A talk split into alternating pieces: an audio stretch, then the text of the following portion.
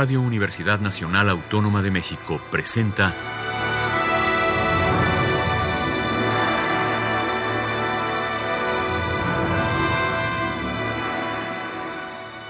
Hacia una nueva música.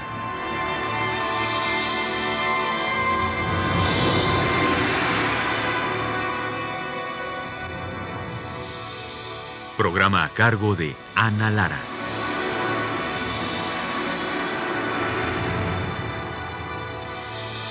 Muy buenas tardes, bienvenidos hacia una nueva música. Soy Ana Lara y tengo el gran gusto de tener el día de hoy en cabina a Ricardo Cortés. Bienvenido, Ricardo.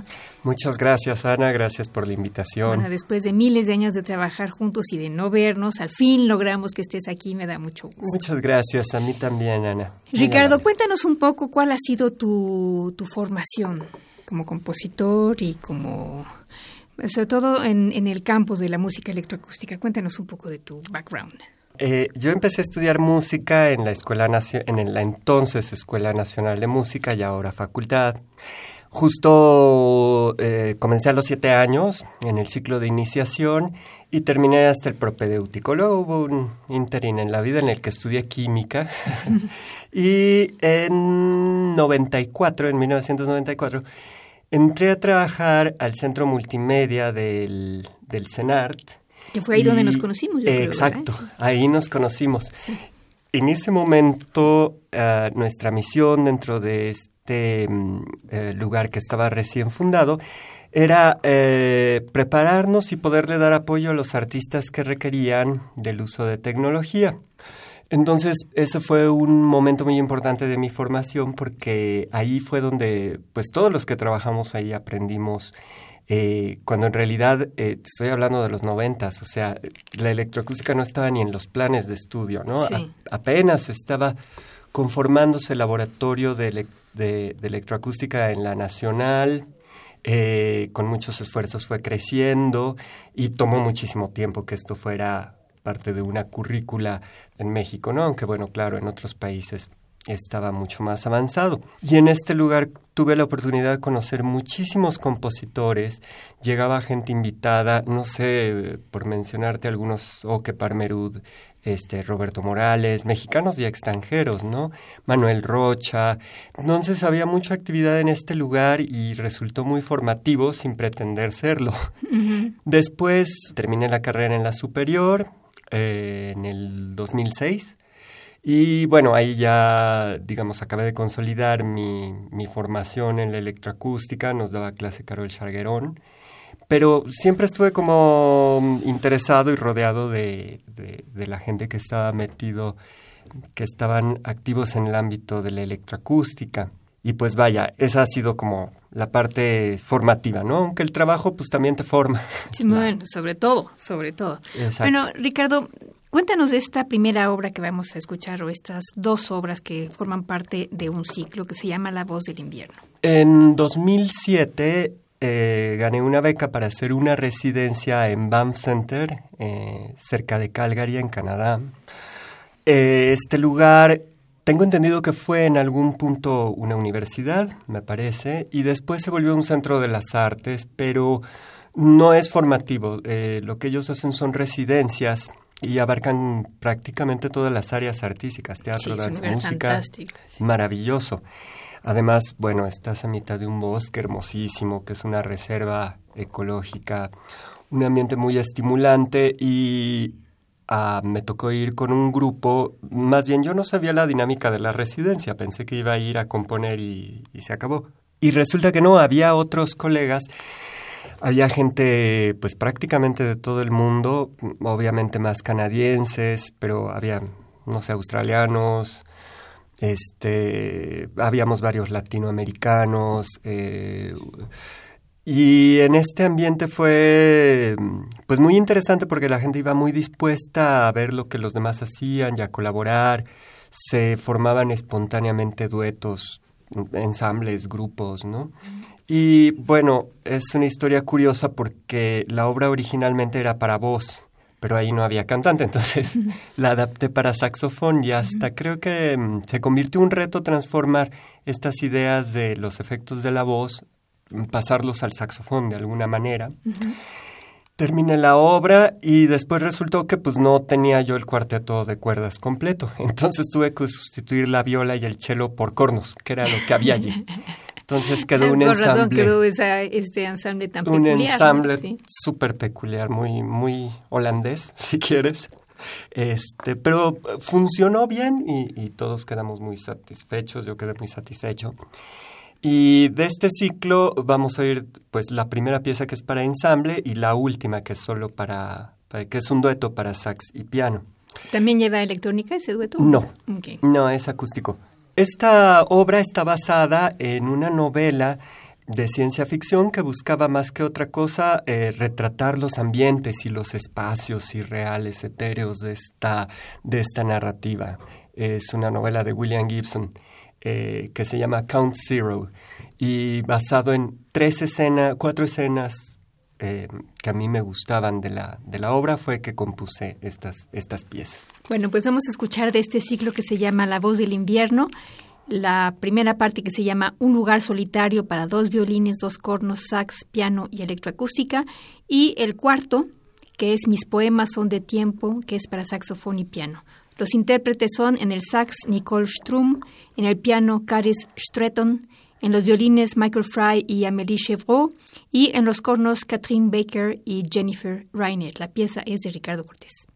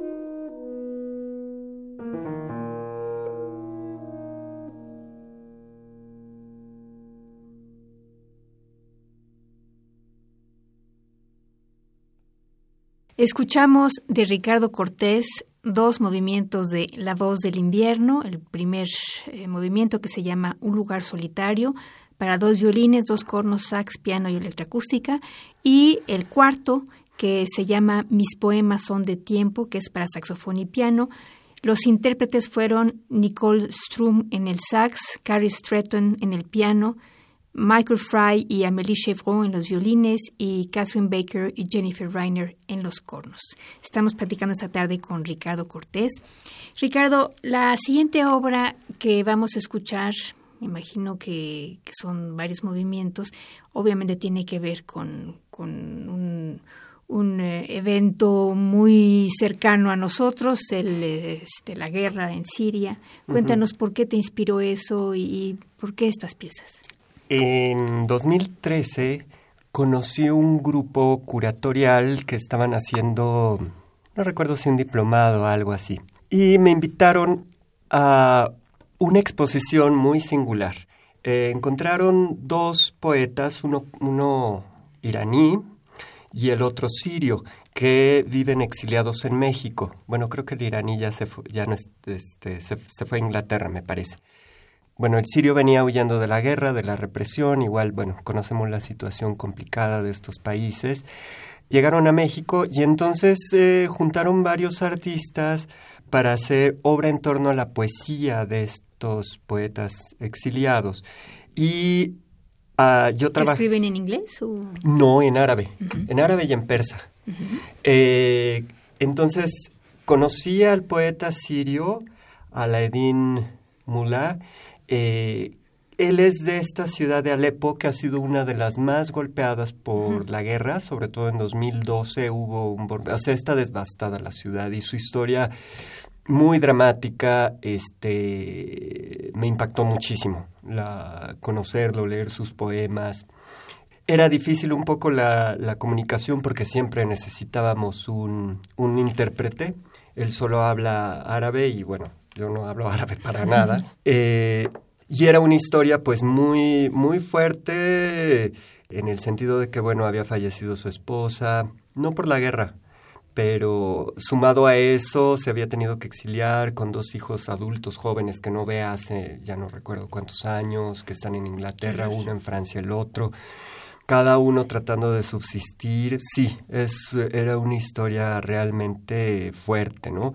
Y él forzado a adaptarse a, una, mm, a un idioma, a una sociedad que no conoce. Y aunque siento que le fue bien en México, que le ha ido bien en México, pues bueno, no, estás en, tu lugar natural, ¿no? no, no. Y además, como dices, además de todo, el impedimento del idioma, ¿no? El idioma. Bueno, él no sé si, si no sé, pero creo que tiene una especie de bloqueo también con el español, le ha costado mucho trabajo. Bueno, me impactó mucho su poesía. Eh... Pero tú, la poesía, ¿cómo la, leíste? ¿En qué idioma? Ah, eh, tienen versiones, me regaló un libro con las versiones bilingües. En español. En español, ajá. El libro es en una hoja la versión en árabe y en la otra la versión en español. Estas piezas que vamos a oír en realidad forman parte de una pieza mucho más grande.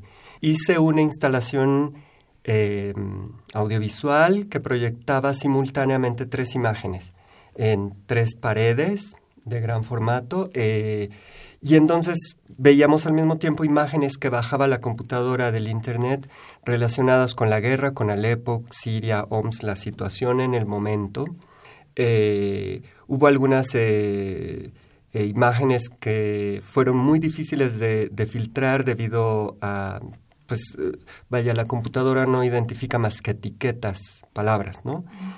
Pero bueno, en la otra pared había fotografías del mismo y la versión, eh, me, gustó la idea de poner los, eh, los poemas originales en árabe. Entonces, debido a que la grafía... Es hermosísima, sí. Exactamente, ¿no?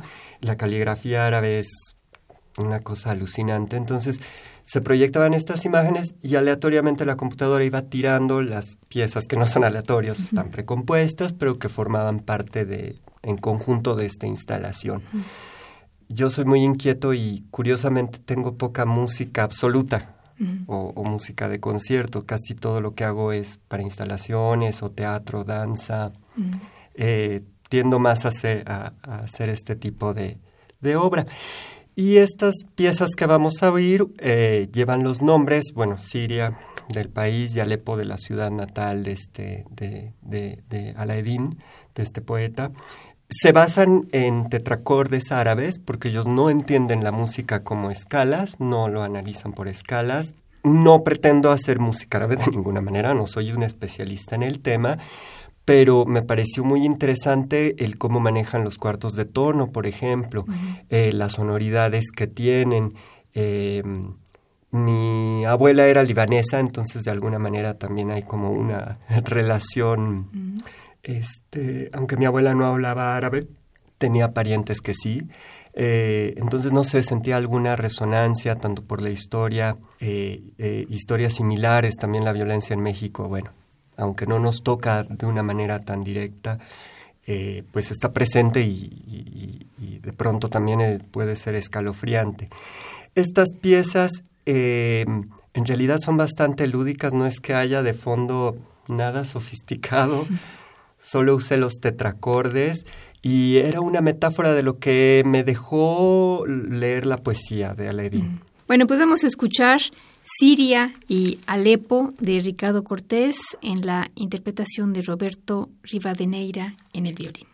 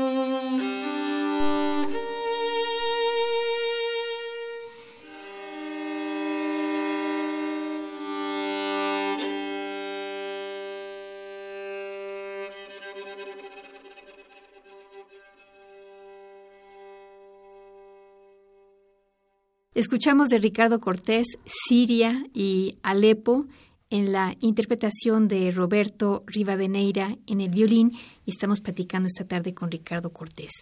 Ricardo, bueno, nos comentabas que en realidad parte de tu trabajo muy importante, de tu trabajo de compositor, tiene que ver también con la relación con, las otras artes, pero sobre todo con electroacústica, ¿no? A ti te gusta experimentar con, con la electroacústica y el ejemplo que vamos a escuchar a continuación es una buena muestra de ello. Cuéntenos de esta, de esta pieza. Sí, eh, esta pieza la escribí, la compuse en el 2017 como parte del proyecto que estaba haciendo para el Sistema Nacional de Creadores de Arte. Bueno, hubo muchos resultados de esa beca, pero este es uno de ellos y eh, tenía ganas de hacer una pieza eh, para voz explorando como con electrónica en vivo, con procesos en vivo, sobre eh, las posibilidades del instrumento de la voz humana. el texto no tiene significado semántico, el texto obedece más bien a... es parte del timbre. tiene una intención meramente fonética para complementar lo que está sucediendo en, a, nivel musical. no, no significa nada, aunque sí hay un texto. Eh, es una pieza eh, aleatoria, modular, en la cual la ejecutante puede escoger, es para voz femenina, puede escoger el orden en el que va a avanzar a lo largo de la pieza y eh, hay una serie de procesos, hay un delay, un filtro resonador que van jugando, interactuando con lo que va haciendo este, la cantante en el momento. ¿Y tú lo vas manejando o ya está también predeterminado? No, se va haciendo en el momento. O sea, en la partitura está el diagrama de todos los procesos y cómo lo puedes reproducir. Eh, y algunos pequeños parámetros que son, digamos, los azimuths en ciertos puntos a los que me interesa llegar, pero en realidad la parte electrónica se puede jugar también con bastante libertad. Y es un poco la idea, generar este diálogo entre las dos eh, entre las dos partes que se complementan y generan algo nuevo. Bueno, hay una nota pedal grabada mm, mm, con cello y, violín que suena todo el tiempo, pero bueno, es parte de la electrónica, ¿no? Y lo más, eh, creo que lo que es más importante aquí es trabajar con ejecutantes que sean receptivos y que tengan la disposición de, va a sonar muy paradójico, de escuchar y ensamblarse con la electrónica, que no es sencillo. No, porque además va cambiando todo el tiempo. ¿no? exactamente. Y bueno, eh, eh, la cantante Denise de Ramery, con quien grabé esta, esta versión, salían con quien llevo trabajando mucho tiempo y que ha desarrollado esta sensibilidad, tanto para manejar el micrófono como para escuchar lo que está pasando, que no le es ajeno eh, y que entiende ¿no? el, el, lenguaje. ¿Y ella de dónde es? Ella es mexicana, de ascendencia este, inglesa, pero es mexicana, sí, sí. Ah, bueno, entonces está muy bien que esté aquí que trabajes con ella. Súper. bueno, pues vamos a escuchar de Ricardo Cortés el ensayo para voz y electroacústica en la interpretación de Denise de Ramery en la voz.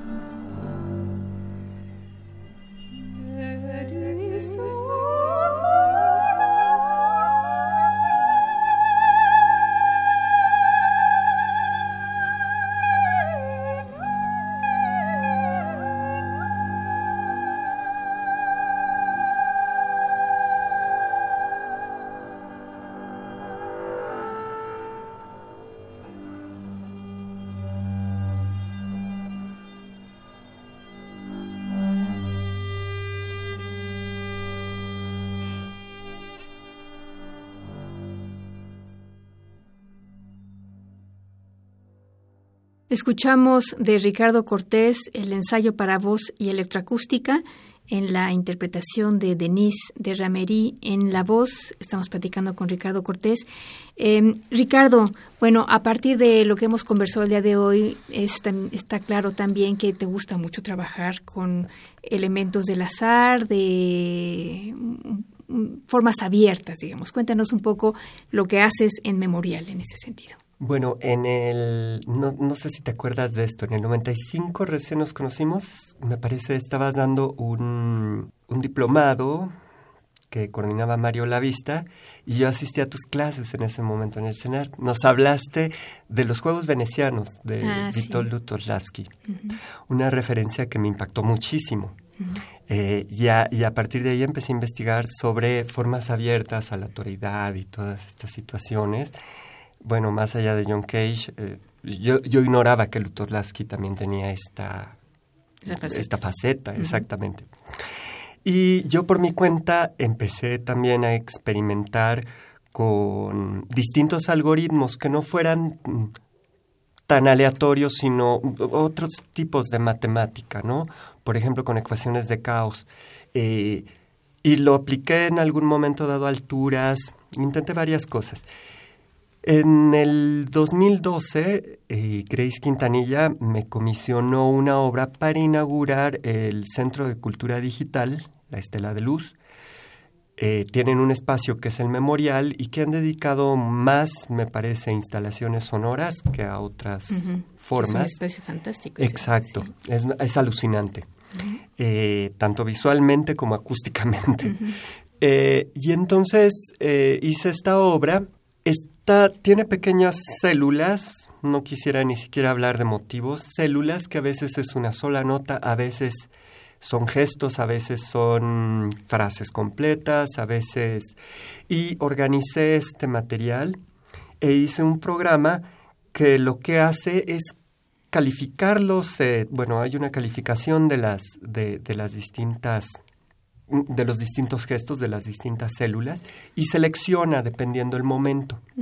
La pieza tiene cinco instantes y cambia de criterio. Entonces hay una sección que van a ser, mm, por ejemplo, glisandos. Hay otra sección que son overpressures y growls y efectos, ¿no? Para los distintos instrumentos. Hay otra sección que es rítmica, etcétera. Eh, cada sección lo que hace la computadora es que busca las, eh, en un banco de cerca de 1500 muestras, busca las muestras que corresponden en cada uno de los instrumentos y las va reproduciendo. Si las muestras no encajan, busca una nueva y sigue. Este, entonces la pieza no tiene ni principio ni fin. Es autogenerativa y en el momento la ejecuta la, la, la computadora. Eh, Pero en- hay instrumentistas también. Claro, las muestras que reproduce fueron grabadas por, por músicos.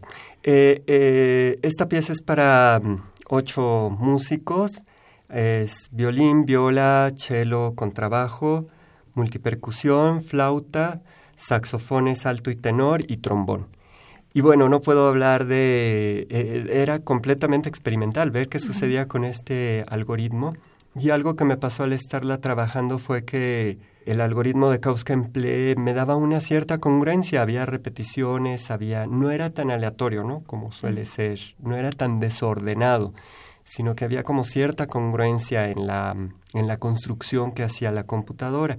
Y bueno, estuve expuesta ahí en el memorial por dos meses, en el 2012, y, y vale, este... Pero en realidad no hay músicos en vivo. No, no, no, no, O sea, todo por eso está esta, grabado. esta obra puede seguir eternamente. Exactamente, exactamente. Obviamente las muestras son finitas, entonces no hay, eh, aunque las combinaciones son infinitas, bueno, tampoco es que se te dispare tanto el material, ¿no? No puede suceder algo mm, fuera de lo que está contenido en las muestras, ¿no? De lo que fue grabado. Ok, bueno, pues vamos a escuchar Memorial de Ricardo Cortés en, en este, en esta grabación de, de muestras, se podría decir. Participaron en la flauta Diego Morábito, en el sax alto y barítono Omar López, en el trombón Marcia Medrano, en el violín Roberto Rivadeneira, en la viola Alex Brook, en el cello Natalia Pérez, contrabajo Juan García y percusiones Josafat Larios.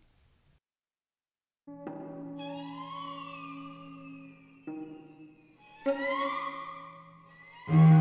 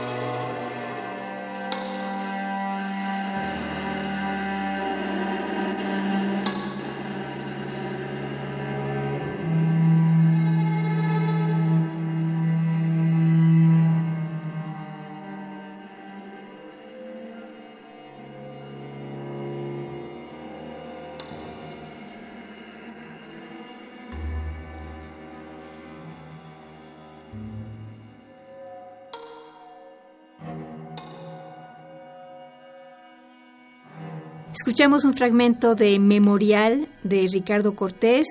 Em, y pues con esto ya terminamos nuestro programa. Fue rápido, mi querido Ricardo. Espero que, que, podamos hacer otro pronto con más música tuya y gracias por haber venido. Muchas gracias, Ana. Un placer. Y pues me dará mucho gusto volverte a visitar. Gracias a ustedes también por habernos acompañado en Hacia una Nueva Música. En los controles técnicos estuvo Rafael Alvarado, en la producción Alejandra Gómez. Yo soy Ana Lara. Buenas tardes.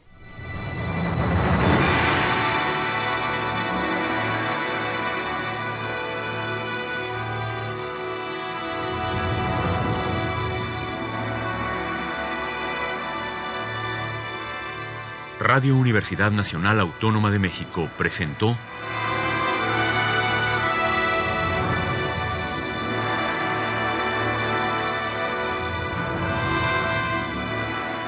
hacia una nueva música.